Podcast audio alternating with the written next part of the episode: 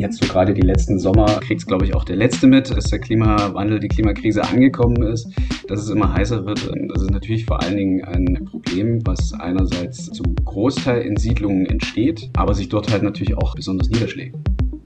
Im Hier und Morgen. Heute schon wissen, was in Zukunft wichtig wird. Ein Podcast über Trends, Treiber und Visionen. Von und mit Zukunftsforscher Kai Gondlach.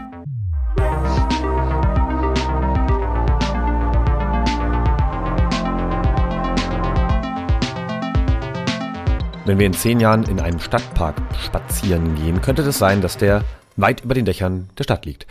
Warum das so ist, lernen wir in dieser sehr aufschlussreichen Episode mit Stefan Petzold vom NABU. Du hast ihn gerade schon gehört. Wir reden sehr viel über ja, Umweltschutz, über wichtige Themen, die sehr konkret in Siedlungen passieren, also sprich Städten, aber auch in ländlichen Räumen, also in der Nähe von, wie man so schön sagt. Und das ist alles wahnsinnig wichtig. Es sind äh, ganz tolle Themen. Stefan ist Referent für Siedlungsentwicklung beim NABU, also dem Naturschutzbund Deutschland e.V. Und dass das nicht so viel einfach nur mit irgendwelchen Öko-Hippie-Themen zu tun hat, lernst du hier drin, denn Umwelt- und äh, Biodiversitätsschutz ist immer auch verbunden mit dem Klimaschutz und äh, hat ganz, ganz viel auch mit unserer Gesundheit zu tun. Also es liegt auch wirklich an uns, da etwas zu tun, dort sich irgendwie mehr zu informieren und auch zu engagieren, damit wir, unsere Kinder, unsere Enkelgenerationen hier noch leben können. Klingt düster, ist es auch und deswegen müssen wir mehr darüber sprechen, wie die Lösungswege aussehen können. Also ich wünsche ganz viel Spaß und vor allem Erkenntnis bei dieser sehr schönen Episode. Herzlich willkommen im Hier und Morgen. Mein heutiger Gast ist Stefan Petzold. Wir kennen uns schon seit ein paar Jährchen und ich freue mich sehr, dass du hier bist, lieber Stefan. Du bist seit einigen Jahren beim NABU aktiv. Sag mal, warum, was machst du eigentlich genau und wie hat es dich dahin verschlagen? Hallo Kai. Genau, also ich bin äh, beim NABU-Bundesverband äh, seit knapp drei Jahren Referent für Siedlungsentwicklung und Stadtnatur und kümmere mich dort eigentlich um alle Themen, die dieses breite äh, Spektrum zu bieten hat, also vom Baurecht äh, über ähm, Arten äh, und Lebewesen, die in den Städten vorkommen und wie man ihre Lebensbedingungen verbessern und erhalten kann, bis hin zu wie funktioniert nachhaltige Siedlungsentwicklung, sei es jetzt in der Fläche, sei es jetzt ähm, bei einzelnen Baustoffen, haben, wie kriegen wir das Ganze äh, besser gestaltet und nachhaltig, zukunftsträchtig gestaltet, sodass auch unsere zukünftigen Generationen einfach noch äh, die gleichen ähm, Benefits haben, die wir jetzt haben. Mhm. Genau, ja. Ne, deswegen ist ja auch äh, einfach völlig klar, dass wir hier endlich mal sprechen. Erzähl gerne noch mal ein bisschen mehr. Also, was gehört da alles dazu? Wie kann man sich das vorstellen, so jetzt als, als Laie vielleicht, der zwar irgendwie Nachhaltigkeit kennt, aber wo ist jetzt so dein, dein Schwerpunkt Siedlung und Stadtnatur? Ähm, mein Schwerpunkt war jetzt so die ersten zwei Jahre eine Projektarbeit. Ähm, da habe ich ähm, fürs Bundesamt für Naturschutz beauftragt ähm, eine Broschüre entwickelt, ähm, wo es im Prinzip darum geht, wie kriegt man ähm, die äh, breite Meinung, die breite Stimme der Bevölkerung äh, in, in solche Siedlungsplanungsprozesse äh, eingebracht. Also ich habe quasi aufgedröselt, welche Möglichkeiten habe ich überhaupt als Bürger, als Bürgerin, ähm, mich da einzubringen. Sei es jetzt irgendwie äh, über einen Kontakt zum Gemeinderat, sei es jetzt, ähm, indem ich Stellungnahmen einreiche ähm, bei Siedlungsplanungsprozessen, ähm, sei es aber auch über komplett informelle Wege, zum Beispiel ähm, der Kontakt zur Lokalpresse oder äh, indem man halt irgendwie runde Tische, äh, Bürgerforen organisiert. Und ähm, ja, diese Broschüre ähm, analysiert quasi auf einer breiten Fläche äh, sehr umfangreich. Also wer ein bisschen Zeit mitbringt, kann da gerne reingucken. Sie nennt sich Stadtnaturplan und das findet man eigentlich, äh, wenn man das in Verbindung mit NABU googelt, auch recht schnell. Einfach mal reingucken, wer da Interesse und Bock auf das Thema hat. Und ähm, ja, äh, so bietet es natürlich äh, sehr, sehr viele Möglichkeiten, äh, die da aufgezeigt werden. Aber in der Broschüre wird natürlich auch erstmal erklärt, was ist überhaupt Siedlungsplanung? Wie funktioniert das? Ähm, wie, was verstehe ich unter solchen tollen Begriffen wie Bauleitplanung oder äh, Plangenehmigung und äh, da gibt es auch ein großes Nachschlagewerk, ein großes Glossar drin, äh, wo diese ganzen doch äh, sehr äh, verstaubten Begriffe äh, des Baurechts einfach mal erklärt werden und ähm, hoffentlich etwas äh, anwenderfreundlicher rübergebracht werden, so dass man sich halt auch einfach ein bisschen was drunter vorstellen kann und damit sollen halt auch einfach ein bisschen so Hürden abgebaut werden, die glaube ich ähm, viele Menschen haben. Ähm, aufgrund der doch äh, sehr bürokratischen Art und Weise äh, dieser Strukturen und dieser diese äh, Verwaltungsverfahren. Und ja, das, das soll einen gewissen Beitrag leisten, diese Hürden einfach ein Stück weit abzubauen. Das war so das mhm. Wesentliche in den letzten zwei Jahren. Ähm, aber darüber hinaus bleibt natürlich die tägliche Arbeit äh, auch nicht aus. Da mache ich eigentlich alles Mögliche ähm, rund um die angesprochenen Bereiche. Also sei es jetzt irgendwie äh, Kontakt zu ähm, zur Bundespolitik, ähm, seien es jetzt irgendwie, wenn Gesetzesvorschläge anstehen, ähm, da Stellungnahmen zu entwickeln, ähm, auch mit anderen äh, Verbänden dann natürlich auch in äh, breiteren Formation auftreten zu können. Ähm, aber natürlich Umweltbildung ist auch ein ganz, ganz großes Thema. Da zum Beispiel Medienanfragen ähm, in verschiedenen Formaten, äh, sonst wäre ich jetzt, glaube ich, auch nicht hier im Podcast. Mhm. Und ähm, aber auch äh, ja, Social Media Begleitung natürlich ähm, über unsere Öffentlichkeitsarbeit. Ähm, halt einfach äh, den Menschen da draußen äh, näher bringen, warum es wichtig ist, ähm, sich ähm, mit dem Siedlungsumfeld auseinanderzusetzen, äh, warum es wichtig ist, äh, die Arten, die in Siedlungen vorkommen, zu erhalten und warum es wichtig ist, äh, möglichst wenig Fläche zu verbrauchen neu, beziehungsweise ähm, die Ressourcen, die wir schon verbraucht haben, einfach äh, viel besser zu nutzen, als wir es bisher tun. Mhm. Ja, ähm, dann Erklär mal, warum. Also was steht quasi im zweiten Teil der Broschüre? Also warum ist es denn wichtig, darüber mehr zu sprechen, darüber mehr zu wissen ähm, und auch vielleicht jetzt selbst, wenn äh, man nicht gerade plant, ein Haus zu bauen, weil dann hat man die Thematik sowieso äh, wahrscheinlich vom Latz. Äh, aber warum ist es auch für alle anderen vielleicht ein bisschen wichtiger, also darüber mehr zu erfahren? Also grundsätzlich könnte man natürlich sagen, okay, das ist äh, Selbstzweck, weil äh, wenn der Mensch irgendwann nicht mehr sein sollte, äh, die Natur kommt klar, die erholt sich auch wieder. Mhm. Ähm, das äh, ist der relativ egal, ob es jetzt den Menschen gibt oder nicht. aber eben äh, aus diesem Selbstzweck heraus äh, sollten wir ja diese Motivation entwickeln und haben, ähm, all die Schönheit und Vielfalt, Eigenarten auch der Natur zu erhalten. Und ähm, ja, es ist natürlich jetzt so gerade die letzten Sommer, kriegt es glaube ich auch der letzte mit, dass der Klimawandel, die Klimakrise angekommen ist, dass es immer heißer wird. Das ist natürlich vor allen Dingen ein, ein, ein Problem, was einerseits zum Großteil in Siedlungen entsteht, im Siedlungsbereich entsteht, aber sich dort halt natürlich auch äh, besonders niederschlägt. Mhm. Sei es jetzt, äh, sei es jetzt die Hitze, äh, sei es die Trockenheit, aber auch die komplette Kehrseite davon. Letztes Jahr im Ahrtal haben wir es ja auch alle mitbekommen, ähm, sei es jetzt sintflutartige Regenfälle über Tage und äh, genau diese Phänomene, diese Extreme zeigen ja auch einfach, wie wichtig es ist, ähm, mit einer angepassten Siedlungsplanung darauf zu reagieren. Weil das wird in den nächsten Jahren nicht einfacher, nicht besser werden. Und mhm. Gerade in Städten, weiß ich, wenn ich mir in Leipzig zum Beispiel umgucke, äh, wo, wo ja doch äh, Zentrum, Zentrum Ost äh, in den letzten fünf, sechs Jahren äh, eigentlich jede noch so kleine Grünfläche, jede noch so kleine Brachfläche ähm, zugebaut wurde, das macht natürlich was mit dem Stadtklima. Das äh, macht was mhm. im mikroklimatischen Bereich, das macht auch was im mesoklimatischen Bereich. Und ähm, das äh, Materialien wie Beton, wie Asphalt, wie, wie Stahl, die heizen sich natürlich einfach äh, viel, viel stärker auf als eine Grünfläche. Das sind äh, mhm. Temperaturunterschiede von, von bis zu 10 Grad mhm. können das sein. Und ich glaube, das äh, kennt auch jeder, wenn man halt in so einen Stadtwald reingeht, äh, dass es dann halt einfach merklich kühler, merklich angenehmer ist. Und ähm, deswegen äh, müssen wir halt auch zusehen, dass wir die paar Grünflächen, die wir noch haben, erhalten, dass wir die äh, strukturell auch verbessern. Damit meine ich jetzt nicht nur Intensivrasen, äh, weil das bringt natürlich nicht so viel wie ein äh, 100-jähriger Eichenwaldbestand.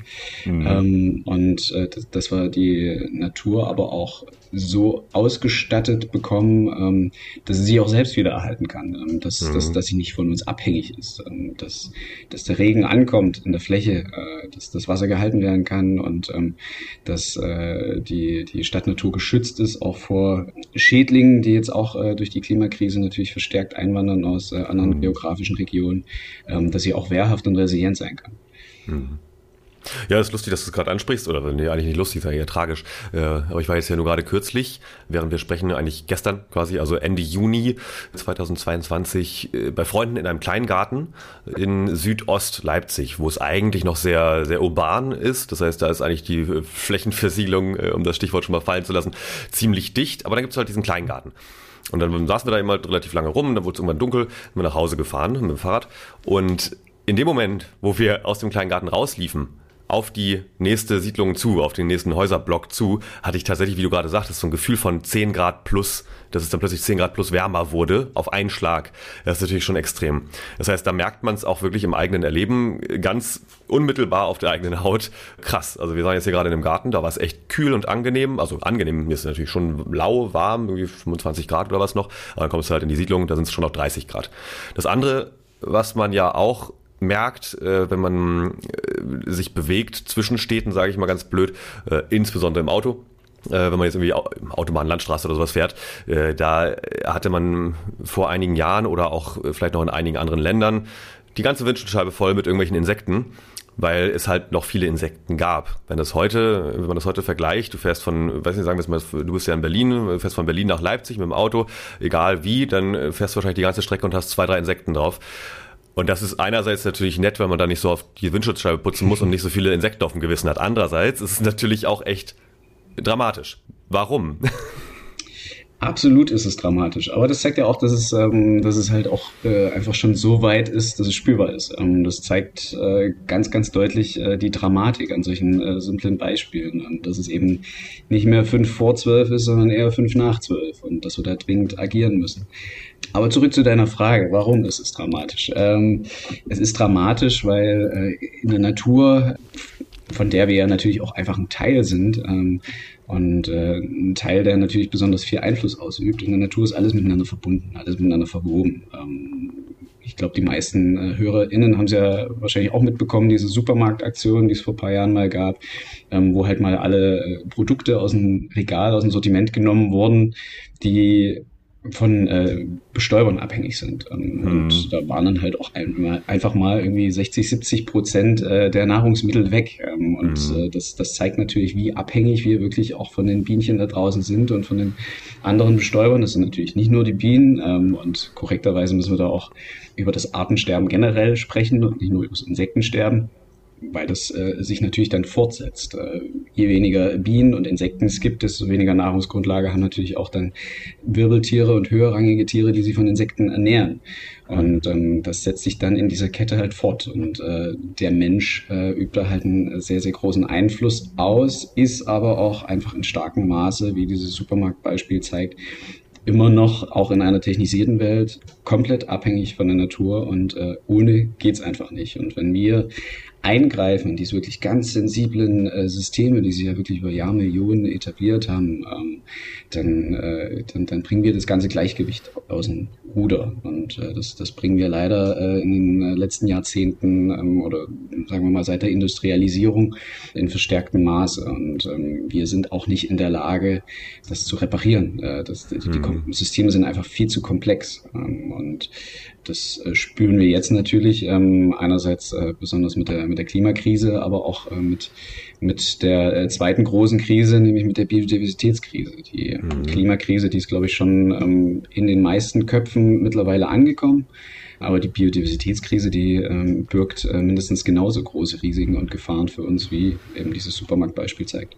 Ja, ja absolut.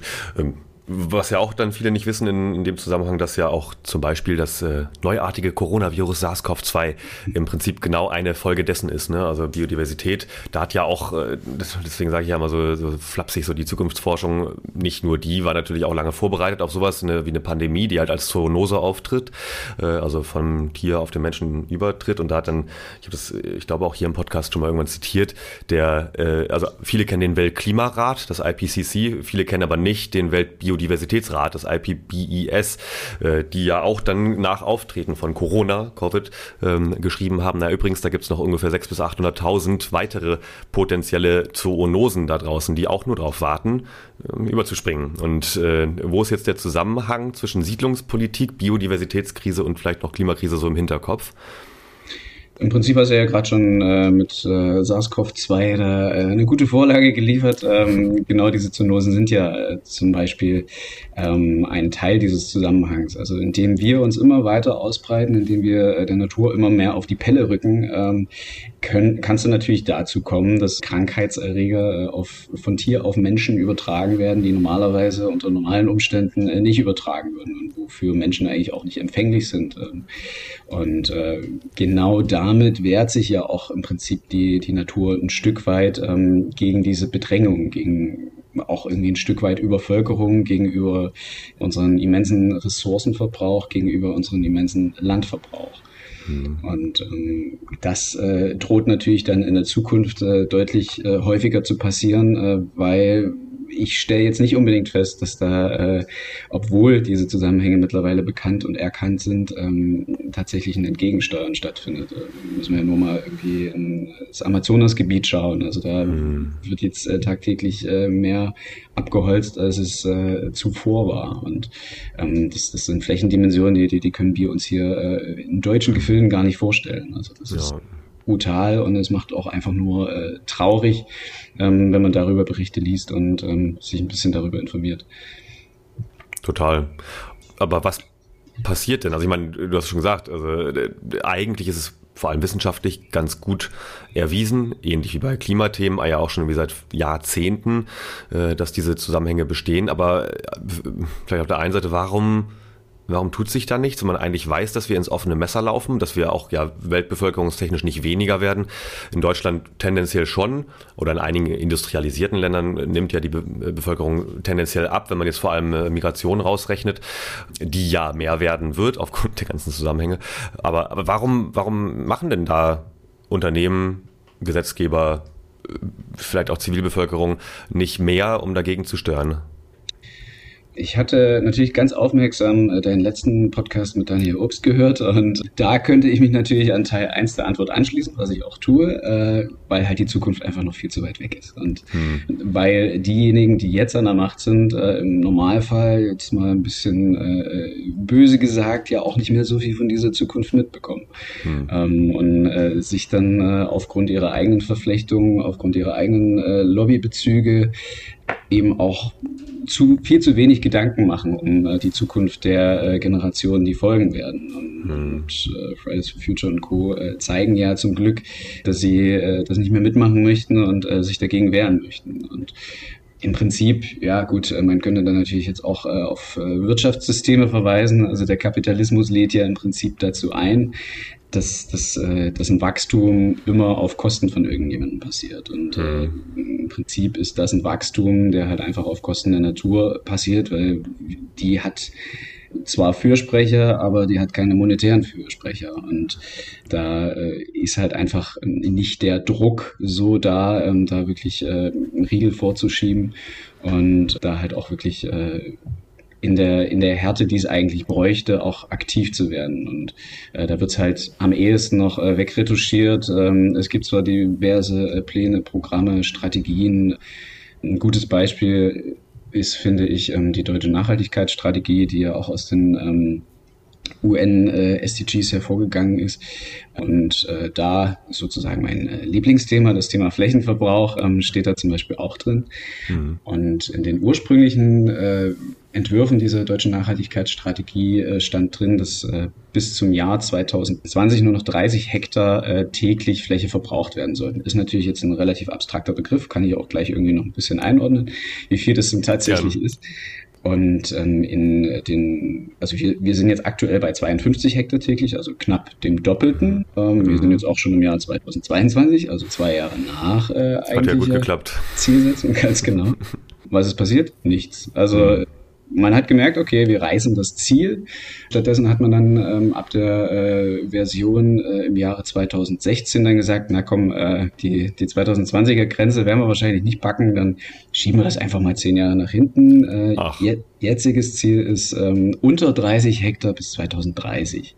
Ja, super. Äh, genau, ohne, ohne dass ähm, eine Gegenregulierung stattfand. Ähm, und äh, das zeigt ja eigentlich auch. Also klar, wir Verbände, wir äh, umweltbezogenen Menschen, äh, wir Ökos, wir wehren uns dagegen, das auf jeden Fall, aber unsere Stimme wird da halt einfach nicht gehört, weil sie halt ähm, auch nicht gehört werden muss mitunter oder beziehungsweise weil halt einfach andere äh, Mechanismen da halt einfach viel wichtiger sind. Ähm, mhm. Damit äh, die Hörer jetzt und Hörerinnen jetzt nicht komplett aussteigen ähm, bei der genannten Hektarzahl, ich würde es ein bisschen versuchen einzuordnen, damit man ja, auch einfach versteht, was es für eine Bedeutung hat. Also es ist so, dass wir in Deutschland tagtäglich 52 Hektar, hatte ich ja gerade schon gesagt, äh, für Siedlungs- und Verkehrsflächen neu verbrauchen. Wenn wir, wenn wir jetzt ganz korrekt sind, äh, müsste man sagen, neu in Anspruch nehmen. Bei Fläche kann man nicht verbrauchen, es wird hm. nicht weniger. Ja. Das handelt sich da im Prinzip ähm, um eine Umnutzung. Also das, was vorher im Normalfall ein Acker war, eine Wiese war, wenn es äh, ganz blöd läuft, auch ein Wald war. Mhm. Das wird halt umgenutzt zu Siedlungs- und Verkehrsfläche. Und das heißt, da sind natürlich auch siedlungstypische äh, Flächenarten drin, also seien es Kleingärten, seien es Friedhöfe, also da sind durchaus auch ähm, äh, Grünanlagen mit drin, aber in der Hälfte der Fälle äh, sind es dann schon versiegelte Flächen wie Straßen, wie Gebäude, wie äh, irgendwelche Industriegewerbehallen, die dann auf dem grünen Acker entstehen. Mhm. Und ähm, jetzt noch mal in Relation gesetzt, also 52 Hektar am Tag. Das sind so, ich glaube, so um die 70 Fußballfelder. Da kriegt man vielleicht schon ein bisschen mehr Gefühl dafür. Mhm. Aber wenn man es dann ähm, aufs Jahr hochrechnet, dann ist es im Jahr eine Fläche, die so groß ist wie die Stadt Nürnberg. Jo. Das ist dann natürlich schon äh, eine ganz schöne Hausnummer. Mhm ja, da, da wird dann natürlich auch die Dramatik äh, bewusst. Ich meine, Deutschland ist kein Riesenland. Ähm, mhm. Du hast ja selber gerade schon gesagt, äh, in den Industrienationen ähm, gibt es eher ein stagnierendes Bevölkerungswachstum, der ja auch einfach nur stagniert aufgrund von Migrationsbewegungen. Ansonsten hat man sogar eine leicht abfallende Tendenz. Mhm. Und das, das äh, ist eigentlich was, was wir ja gar nicht logisch äh, brauchen. Ähm, ja, also genau. Wir, wir werden nicht mehr. Warum verbrauchen wir immer mehr?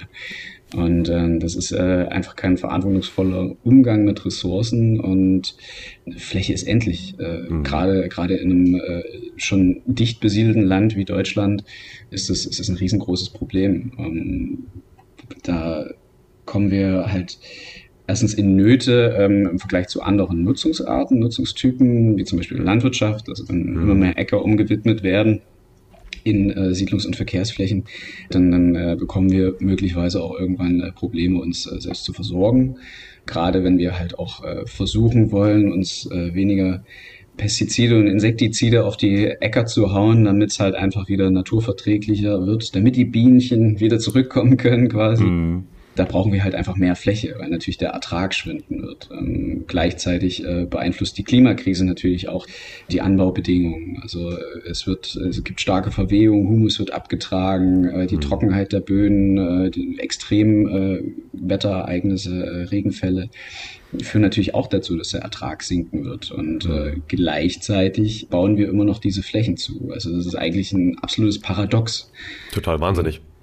Genau. Und ähm, wenn wir jetzt auch wegkommen von dieser Versorgungsproblematik, ist es natürlich auch ansonsten ein wahnsinniges ökologisches Problem. Also durch diese Siedlungsaktivität ähm, zerschneiden wir natürlich äh, Landschaftsräume. Ähm, mhm. Gerade, gerade für mobile Arten, Arten, die halt ein, ein großes Ausbreitungsgebiet haben, ähm, die äh, große Jagdgebiete haben, ähm, die äh, brauchen halt einfach viel Fläche und eben viel un getrennte Fläche. Ähm, mhm. Und äh, wenn überall da irgendwie noch eine Straße da, äh, eine Umgehungsstraße und noch eine Umgehungsstraße der Umgehungsstraße irgendwie gebaut wird, dann, äh, dann, dann sind diese ganzen Flächen natürlich zerschnitten, die zerschneiden Lebensräume. Das, das beeinflusst äh, in erheblichem Maße die, die Artenzusammensetzung, äh, führt äh, natürlich auch zu einer, zur Biodiversitätskrise mit. Und ähm, das, das, das ist ein Fass ohne Boden. Also, mhm. Absolut, ja.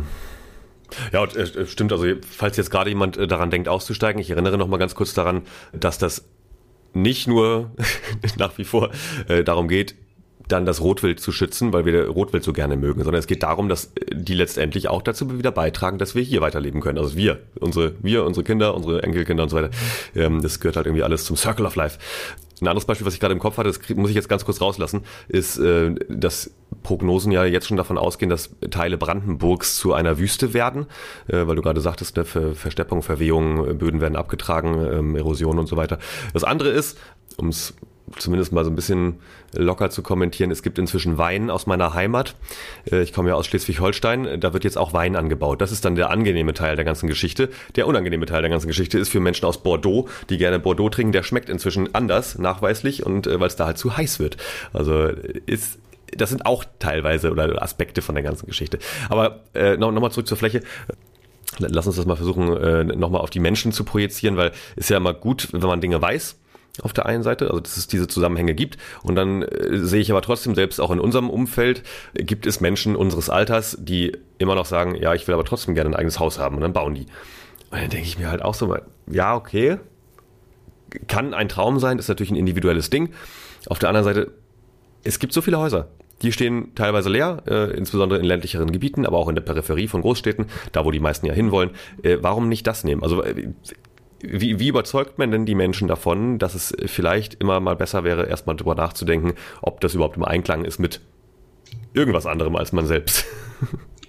Gut, ich selber habe ja auch die Überzeugung. Ähm, also für mich würde jetzt äh, ein Haus neu zu bauen auch überhaupt nicht in Frage kommen. Ähm, einfach schon allein, weil ich irgendwie äh, es schön finde, wenn ein bestehendes Haus, was äh, halt einfach schon eine Geschichte zu erzählen hat, ähm, das anzufassen und irgendwie mit seiner eigenen Geschichte zu verbinden, finde ich äh, eine viel schönere Vorstellung, als ähm, sich äh, was Neues, was einfach irgendwie noch belebt werden muss und äh, mit einem Garten, der am Anfang auch erstmal noch keine schönen alten Bäume irgendwie draufstehen hat, mhm. zu füllen. Und wie überzeugt man diese Menschen? Also da ist äh, natürlich im Wesentlichen äh, die Politik gefragt. Also es äh, muss geschafft werden, dass die äh, Förderinstrumente so eingerichtet werden, dass es halt einfach attraktiver wird. Ähm, attraktiver wird, dass ich ein bestehendes Gebäude äh, saniere, dafür staatliche Förderung bekomme und äh, das muss auf jeden Fall billiger sein, als wenn ich mir dann irgendwie so ein Musterhaus äh, auf die grüne Fläche, auf die grüne Wiese setze, äh, wo es dann zehn in einer Reihe gibt, die komplett gleich aussehen. Und ähm, ja, im Prinzip auch irgendwie den, den, den Charakter der Kulturlandschaft ja auch erheblich verändern. Also das gibt da zum Beispiel gerade im ländlichen Raum ähm, den sogenannten Donut-Effekt.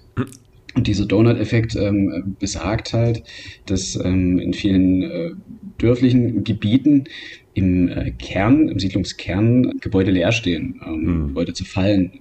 Und äh, halt einfach, weil es finanziell nicht reizvoll ist, äh, da Geld reinzustecken und äh, mhm. da da zu sanieren, äh, aber draußen am Rand äh, der, der Siedlung äh, entstehen dann Neubaugebiete, die, mm, die überall okay. gleich aussehen und das führt dann eben zu dieser Struktur mit dem Loch in der Mitte und das befeuert natürlich dann auch die, die vorhin schon angesprochenen Krisen. Ähm, mm. das, das, das stellt uns vor wahnsinnige Probleme. Also natürlich nicht nur in Bezug auf äh, Klima, auf Biodiversität, sondern auch auf ähm, in Bezug auf den demografischen Wandel. Also dass, mhm. ähm, dass halt einfach Versorgungswege immer länger werden, dass, dass äh, der, der, der nächste Arzt, äh, den, die nächste Kaufhalle halt einfach viel, viel weiter weg ist und weiter weg kommt. Und äh, da, da schaffen wir uns natürlich noch andere Probleme, wenn wir eine Mobilitätswende anpacken wollen. Ja, wie wollen wir es denn schaffen, diese immer weiter entfernt liegenden Gebäude auch zu erschließen mit ÖPNV? Mhm. Also das ist ja vollkommen utopisch. Ähm, ja. Und Dementsprechend ist da für mich in allererster Linie äh, die Politik gefragt, die entsprechenden äh, Förderungen einzuführen, aber andererseits auch die entsprechenden äh, Regulatorien, dass äh, der, jetzt wird's wieder äh, etwas bürokratisch, der sogenannte Außenbereich, also wir nennen es mal die grüne Wiese vor den, äh, an den Ortsrändern, mhm. ähm, dass der halt von Bebauung frei bleibt. Das schreibt auch übrigens das Baugesetzbuch vor, äh, dass das äh, immer so zu gestalten ist, dass erstmal innen okay. Werden muss, dass, dass es, ob es da Baulücken gibt, ob es da Brachflächen gibt, ob es da Ruinen gibt oder, oder Gebäude gibt, die nachgenutzt werden können.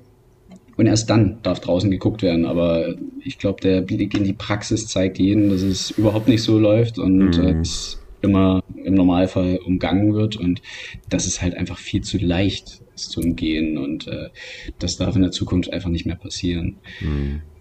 Genau. Und ja, wer, wer halt nicht die persönliche Überzeugung hat, äh, sondern äh, selbst bauen möchte, man, man äh, kann es natürlich, ist ein sensibles Thema. Es, es betrifft natürlich einfach auch äh, irgendwie äh, die Art äh, der Freiheit, die ich mir so vorstelle von meinem Leben, hat aber halt einfach schon äh, sehr was von einer sehr konservativen äh, Politik. Also Klar. das äh, also ich sehe es jetzt nicht so, dass, dass äh, jeder, jeder ein äh, Recht auf ein Eigenheim hat oder beziehungsweise was heißt Recht? Recht natürlich schon, aber äh, wir kommen da an globale Grenzen. Ähm, mhm. das, das, das ist äh, vollkommen utopisch. Es funktioniert schon flächenmäßig gar nicht, würde das gar nicht funktionieren. Und ich glaube, es gibt auch genügend Menschen, die, die das Leben in der Stadt, in dichteren Siedlungskörpern, in der Wohnung, äh, in der Mietswohnung wohl auch ähm, halt auch einfach äh, zu schätzen wissen, die, die mhm. kurzen Wege zu schätzen wissen, äh, die, die jetzt nicht unbedingt äh, ein Haus im Grünen oder ein Haus in einer Reihenhaussiedlung irgendwie brauchen. Ja, genau. Und das, das finde ich von, von Kommunikationswegen äh, gewisser äh, etwas altbackener Parteien finde ich das dann halt auch sehr kritisch, das immer so zu propagieren. Ja, wir wollen niemandem das Recht auf Eigenheim verwehren, aber es wird mhm. auch gar nicht mal, gar nicht jeder eins haben. Also, ja, genau. Das, ja. Und, und sollte auch nicht jeder haben wollen vielleicht. Ne? Aber das ist echt interessant, was du sagst, dass es echt an die Grundwerte geht, ne? von Freiheit. Meine Vorstellung von Freiheit ist mehr oder weniger individuell, aber natürlich auch durch den Zeitgeist geprägt. Ne? Also äh, eben das eine Thema. Also ich lebe zum Beispiel sehr gerne in der Großstadt, das kann natürlich, ist Geschmackssache so.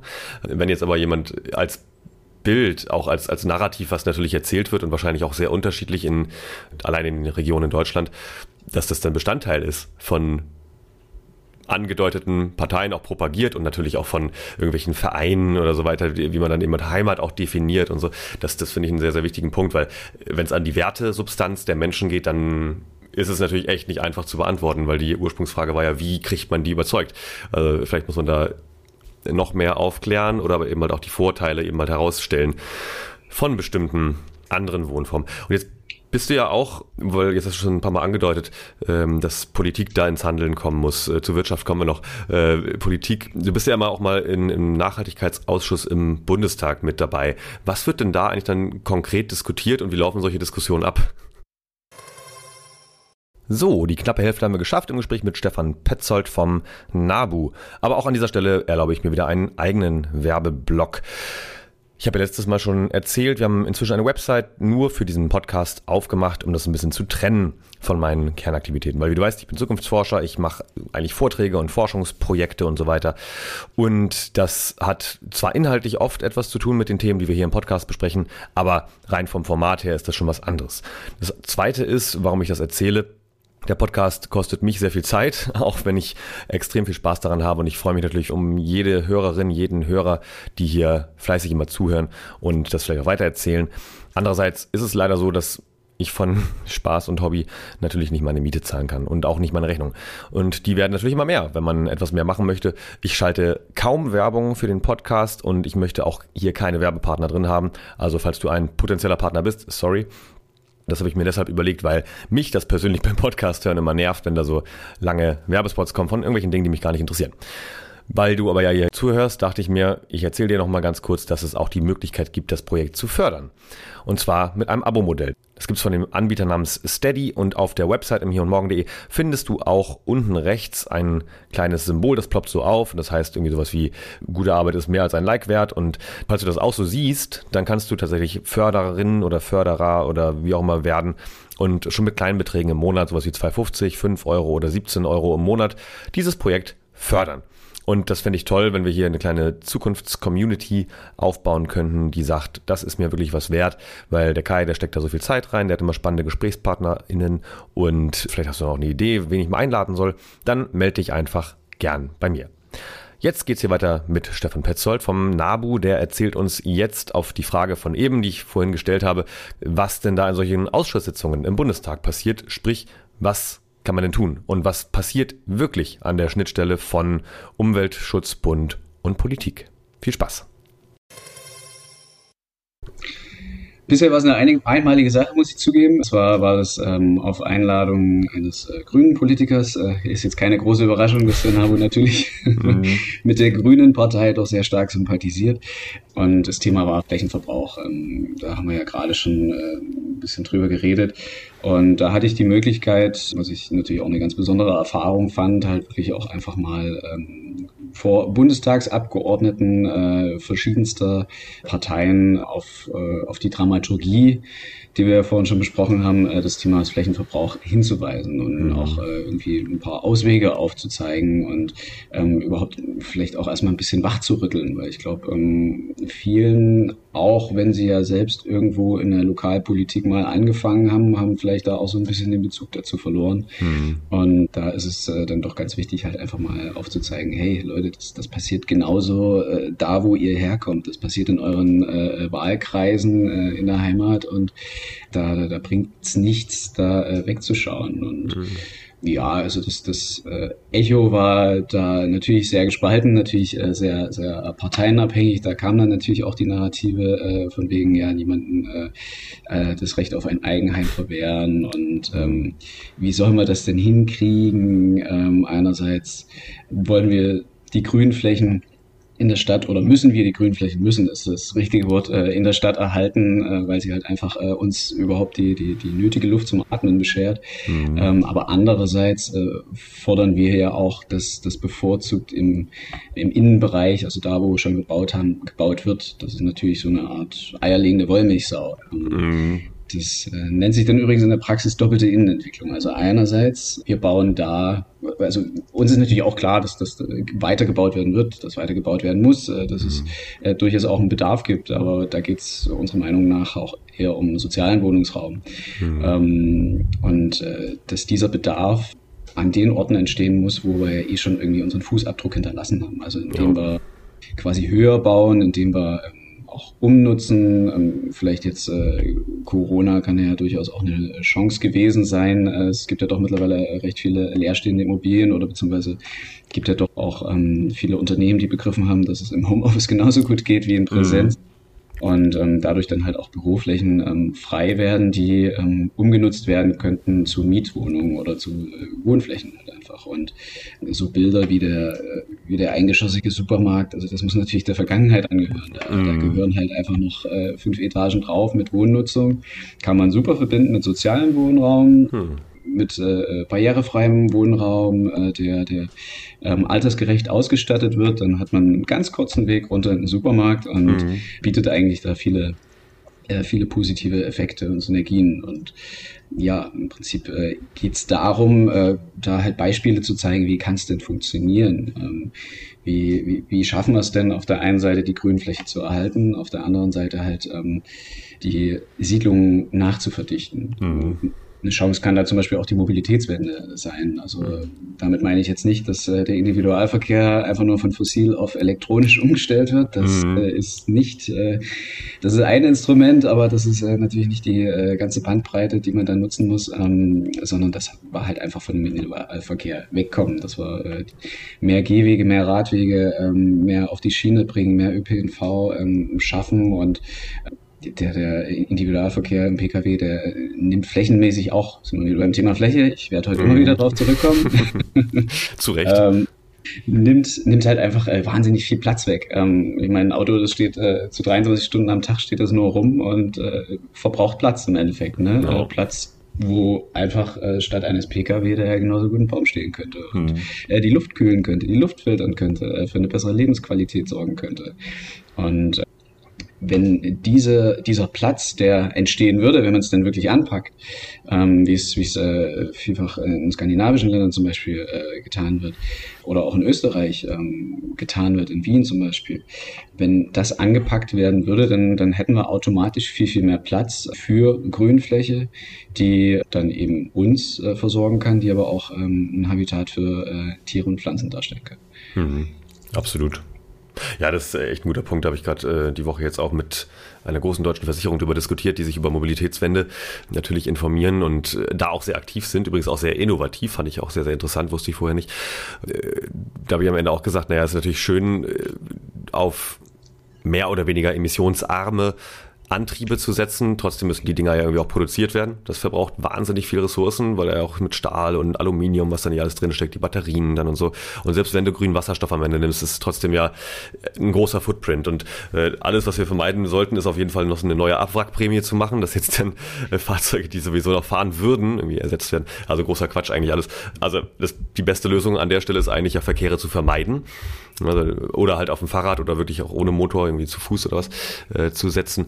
Dafür bei einer alternden Bevölkerung, du hast es angesprochen, wäre es natürlich aber auch wirklich sinnvoll, bei der Siedlungsgestaltung darauf zu achten, dass insbesondere ältere Menschen oder Menschen, die Mobilität eingeschränkt sind, eben wirklich auch kurze Wege haben. Weil sonst brauchst du halt wirklich ein Auto, weil das ist ja immer das Argument. Ne, ich muss ja aber doch zum Arzt kommen können oder zur Ärztin oder ich muss halt irgendwie zum Kaufland, was auch immer, äh, ohne mhm. jetzt Werbung machen zu wollen. Ähm, ja, wenn der aber halt echt um die Ecke ist und du wohnst in einem am besten Komplex, wo irgendwie alles verfügbar ist und die Beispiele gibt es ja, dann brauchst du das Auto eben wirklich nicht mehr. Oder kannst du dir notfalls eins mieten oder dann gibt es dann irgendwann, habe ich gerade gestern gelesen von der Deutschen Bahn zum Beispiel, ähm, autonome Einheiten, kleine Busse, die dann jetzt auch ab nächstem Jahr tatsächlich im Regelverkehr eingesetzt werden, mhm. um eben halt besonders kurze Strecken autonom, ohne Fahrer oder Rin, ähm, von A nach B zu bringen. Ähm, aber konkret Äh, Frage an dich. Was kennst du noch so für andere gute Beispiele, wo das wirklich gut gelaufen ist? Falls jetzt hier auch jemand aus der Stadtentwicklung sitzt oder so ähm, oder aus der Siedlungspolitik, ähm, wo kann man sich mal wirklich schöne Beispiele angucken, auch vielleicht verschiedene Größen, also Großstädte, Kleinstädte, ländliche Gebiete oder so. Fällt dir da was ein? Also ich hatte es ja gerade schon mal fallen lassen. Wien ist da ein super Beispiel ähm, mhm. und ist ja auch ein großer Vorreiter. Ähm, da werden halt wirklich auf äh, Verkehrsinseln, äh, die vorher asphaltiert waren, wird da halt einfach eine Grünfläche draus gemacht. Ähm, mhm. Im Kleinen halt entsiegelt. Aber das im Kleinen, wenn man das äh, an vielen, vielen Orten anpackt, dann äh, wird es halt auch schnell ganz groß. Und mhm. da entstehen sehr viele Pocket Parks, ähm, die, die halt im Quartier liegen und äh, im Quartier halt eben kurze Wege hatten wir ja gerade schon, das ist äh, das Stichwort gut erreichbar sind, schnell erreichbar sind. Also in vielen deutschen Städten ist es, finde ich, das Problem, dass man auch viel zu lange Wege halt einfach mhm. hat. Und das ist natürlich dann auch ein sozialer Faktor. Also Grünfläche äh, darf natürlich äh, nicht nur in äh, wohlhabenderen Gegenden äh, zuhauf vorkommen und in den unteren Schichten äh, dann Unterversorgung bestehen. Also das äh, ist natürlich auch eine ganz große soziale Komponente, sondern jeder mhm. hat das Recht, ähm, Grünfläche zu haben, gut erreichbar zu haben, eine ausreichende Qualität zu haben. Ähm,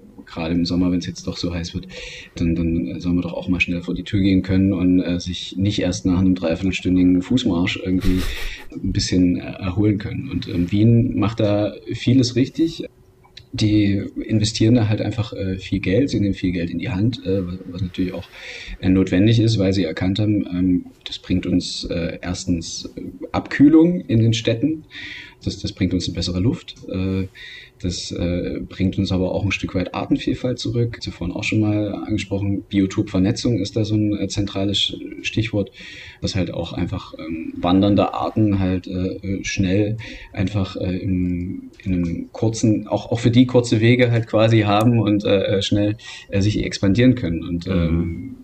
das äh, ist ein zentrales Thema. Wir kommen dann auch schnell äh, zu, zu Gebäudebegrünung. Das, das ist in Wien zum Beispiel auch ähm, ganz gut. Ähm, und da wird auch sehr, sehr viel gemacht, ähm, weil es halt da Investitionen gibt.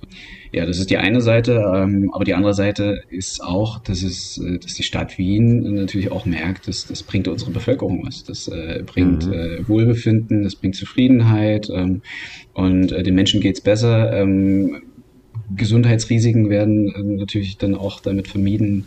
Und ähm, das, das bringt äh, viele, viele Vorteile, die vielleicht auf den ersten Blick nicht ähm, monetärer Natur sind, aber auf den zweiten Blick dann schon, wenn wir halt in, in Richtung denken, okay, äh, wenn wir durch Smog, Feinstaubbelastung ähm, und dergleichen halt einfach eine geschwächte äh, Bevölkerung haben, eh schon eine alternde Bevölkerung haben. Ähm, was sind das denn im Endeffekt denn äh, für Gesundheitskosten, die da äh, auf uns zukommen, die ja im Prinzip auch die Gemeinschaft äh, zu tragen hat? Und mhm. wäre es dann nicht cleverer, das äh, Ganze von hinten anzupacken und äh, zu sagen, hey, wir lassen es gar nicht erst so weit kommen? Mhm.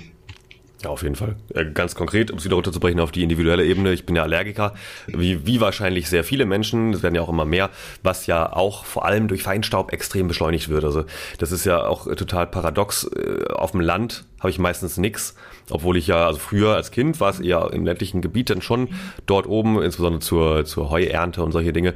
Ähm, Gräser ist bei mir so das schlimmste Thema.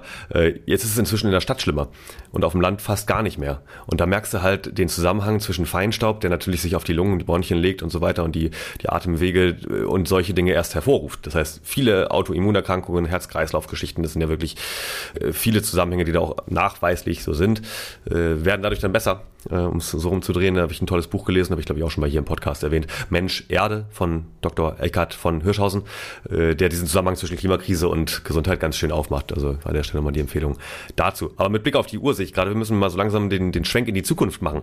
Äh, oder Zukünfte vielmehr. Äh, wo wollen wir denn, also ich meine, wir haben eigentlich schon relativ viel über Dystopien gesprochen, ne? also wo es eigentlich, das ist nicht mal eine Dystopie, wo es logischerweise darauf hinausläuft, wenn wir so weitermachen wie bisher. Ich glaube, da können wir einen Haken dran machen. Äh, lass uns nicht zu sehr über Horror sprechen, sondern umdrehen und sagen, äh, wo wollen wir denn eigentlich hin? Also äh, was ist auch realistisch, jetzt gar nicht mal utopisch, was ist denn realistisch, wenn jetzt, ähm, wenn es zu einem Umdenken käme, wenn auch ESG-Richtlinien, also Ecological Social Governance für Unternehmen, ähm, wirksam umgesetzt werden von vielen Unternehmen, die jetzt da auch tätig sind in dem Bereich irgendwie Siedlungsbau äh, aber auch natürlich Emissionen, Mobilität und so weiter und so fort. Ähm, was ist denn realistisch und aber wünschenswert, wo wir dann in 10, vielleicht aber auch eher 20, 30 Jahren, weil das dauert ja auch, äh, wo wir dann stehen. Wie fühlt sich das dann an, in der Stadt sich zu bewegen und wie sieht's aus? Wie fühlt, wie, wie fühlt sich das für mich an? Soll ich eine Vision zeichnen? Ja, gerne.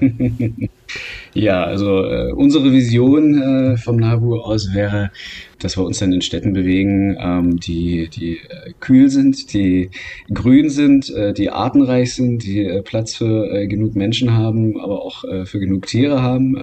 Denn wir dürfen an der Stelle äh, auch nicht übersehen, äh, Städte und Siedlungen im Allgemeinen sind äh, wahre Biodiversitäts-Hotspots. Also das sind ähm, die Orte, wo, wo es äh, auch im Vergleich zur freien Landschaft ähm, eine deutlich höhere Artenvielfalt gibt, weil mhm. halt quasi eine mosaikartige, kleinteilige Struktur innerhalb der Stadt vorliegt. Und ähm, wenn sich da schnell was verändert, dann sind schnell Arten weg. Aber ich mhm. will zurück zur Vision kommen. Genau.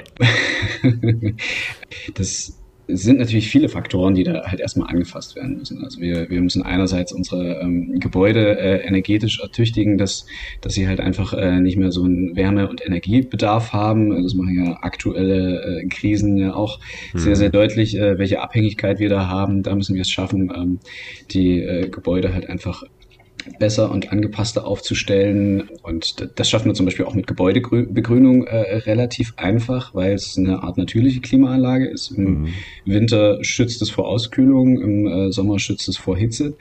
Ganz kurz Rückfrage, äh, Gebäudebegrünung heißt, man macht da Moos dran. Jetzt nicht, man, schmeißt, man, grün, man malt das nicht grün an, ne, sondern macht da tatsächlich Pflanzen dran. Moos jetzt nicht, aber äh, anmalen tut man es auch nicht. Nee, also damit äh, Gebäudebegrünung ist quasi der Oberbegriff für äh, Fassadenbegrünung und Dach Dachbegrünung. Und ähm, Moose sind es jetzt eher nicht. Das würde ja doch ein äh, sehr, sehr feuchtes Klima, äh, mhm. Mikroklima fördern, was vielleicht äh, für gewisse Fassaden auch nicht so förderlich ist.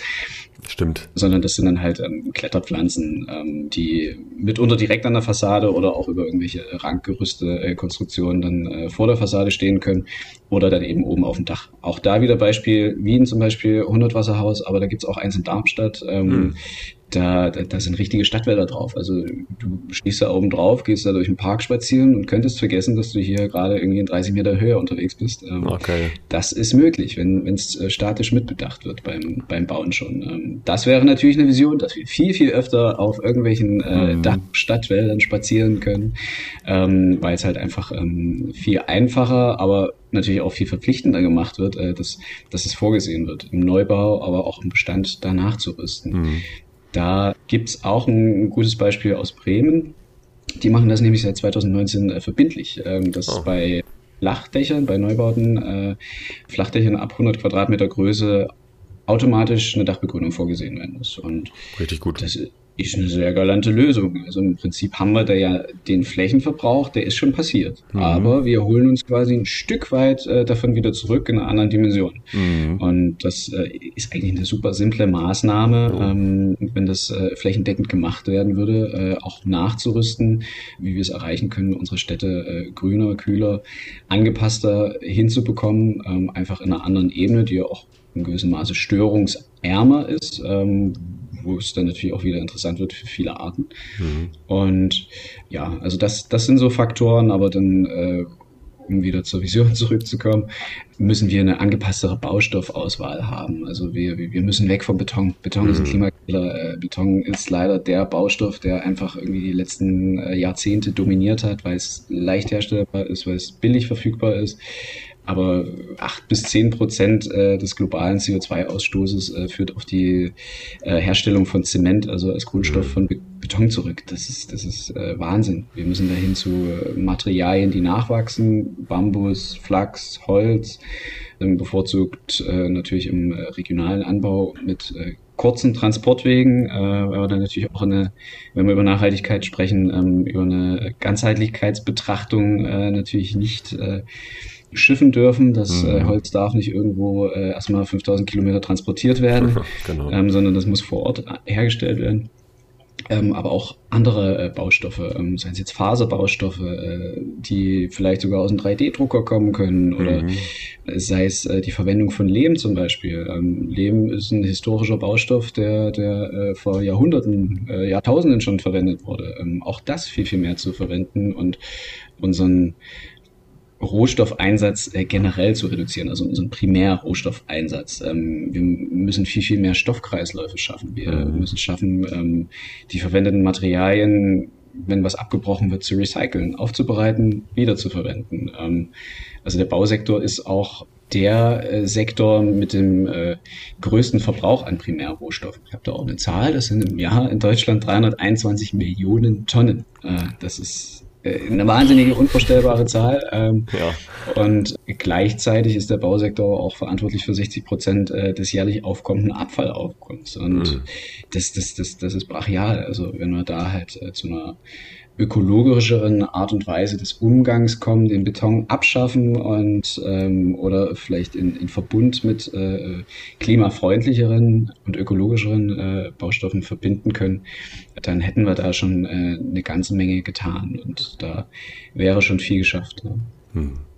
Und äh, ein Punkt, äh, den ich noch nachschieben möchte, es ist auch ganz wichtig, ähm, wenn wir über Grünfläche sprechen, ich hatte es ja jetzt äh, auch mit der Dachbegrünung versucht anzudeuten, oder auch mit der sozialen Frage versucht anzudeuten, es ist äh, ganz wichtig, dass wir nicht so ein paar wenige riesengroße Grünflächen in der Stadt haben. Das ist gar nicht mal so wichtig. Äh, denn es gibt zahlreiche Studien, die beweisen, dass es ähm, einen viel größeren Effekt hat, wenn gleichmäßig über die Stadt äh, kleinere Grünflächen verteilt sind. Mhm. Das, das rührt halt einfach daher, dass eine Grünfläche natürlich auch bloß ähm, bis ein paar hundert Meter äh, um, um sie herum abstrahlen kann. Mhm. Und irgendwann endet natürlich dann der Effekt.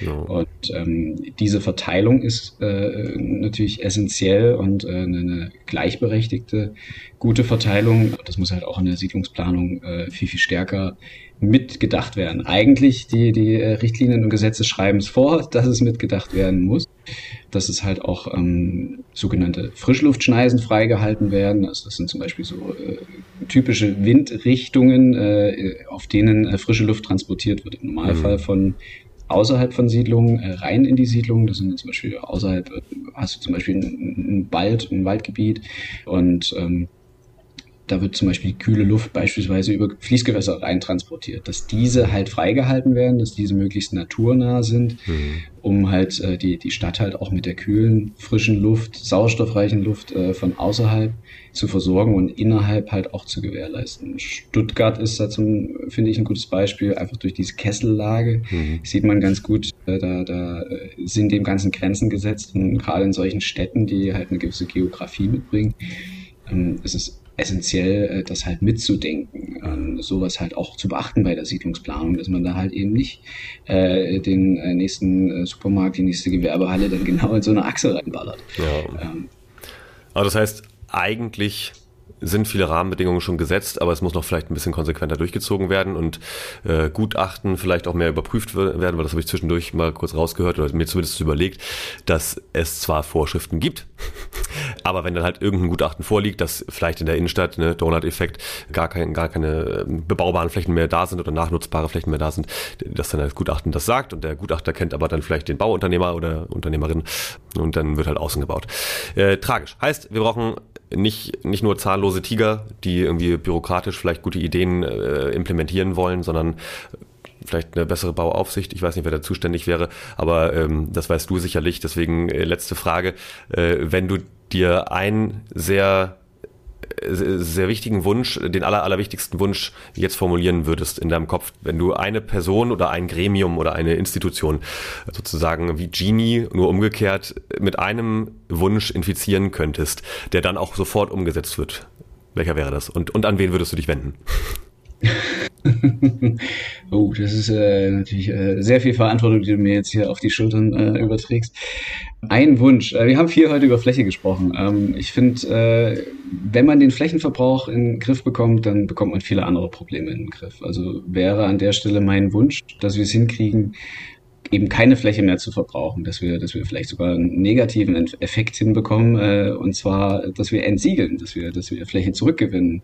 Denn die Natur ist im Kampf gegen die Klimakrise, die, gegen die Biodiversitätskrise unser stärkster, unser wichtigster Verbündeter. Und äh, deshalb wäre mein Wunsch, äh, bitte lasst uns äh, keine Fläche mehr unnötig in irgendwelchen Baugebieten, äh, in irgendwelchen Dörfern, wo nicht mal Bevölkerungswachstum ist, neu erschließen, sondern äh, lasst uns das viel, viel bedachter angehen und äh, lasst uns die Flächen, die wir schon verbrauchen, äh, viel, viel effektiver nutzen. An wen müsste sich so ein Wunsch richten? Ähm, das ist äh, eine sehr interessante Frage. Als wir gerade auch schon angesprochen, im Prinzip haben wir ja ein Umsetzungsdefizit. Viele Grundlagen haben wir ja. Wahrscheinlich an die EU-Gesetzgebung würde ich das appellieren. Und da kann ich aber auch äh, zumindest einen, einen kleinen Hoffnungsschimmer vielleicht an der Stelle nochmal fallen lassen.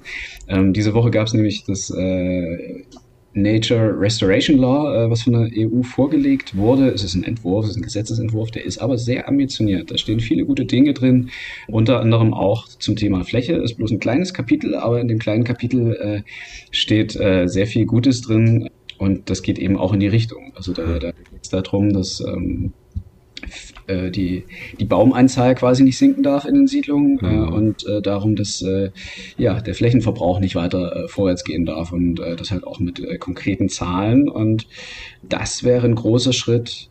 Vielleicht, wenn ich jetzt, äh, ich weiß, ich äh, hole manchmal ein bisschen aus, aber ich versuche jetzt nochmal konkret zu werden. Mhm. Okay, ich wünsche mir, dass äh, dieser Gesetzesentwurf, so wie er jetzt ist, nicht stärker verwässert wird, sondern äh, so durchgeht und vielleicht sogar noch ein Stück weit nachgeschärft wird und äh, auch dann eben in die äh, nationale Gesetzgebung umgesetzt wird und auch durchgesetzt wird. Das ist mein Wunsch. Finde ich einen sehr, sehr guten Wunsch. Das heißt also 2030 nicht nur 30 Hektar Verbrauch, sondern am besten minus 30. Und äh, ja, äh, dann sind wir schon mal auf einem guten Weg. Geil, finde ich richtig gut. Wir machen jetzt erstmal Schluss, weil das war jetzt ganz schön viel. Wir haben natürlich lange nicht alles angesprochen. Wir hätten noch bei einigen Themen tiefer eintauchen können, aber ich glaube, als ersten Überblick war das sehr, sehr gut. Vielen, vielen Dank, dass du hier warst im Hier und Morgen. Wir schicken hier oder wir stellen hier in die Show Notes alles rein, was wir besprochen haben. Auf jeden Fall die Broschüre, die du anfangs schon angesprochen hast und ein paar weiterführende Links, wenn man sich einlesen möchte.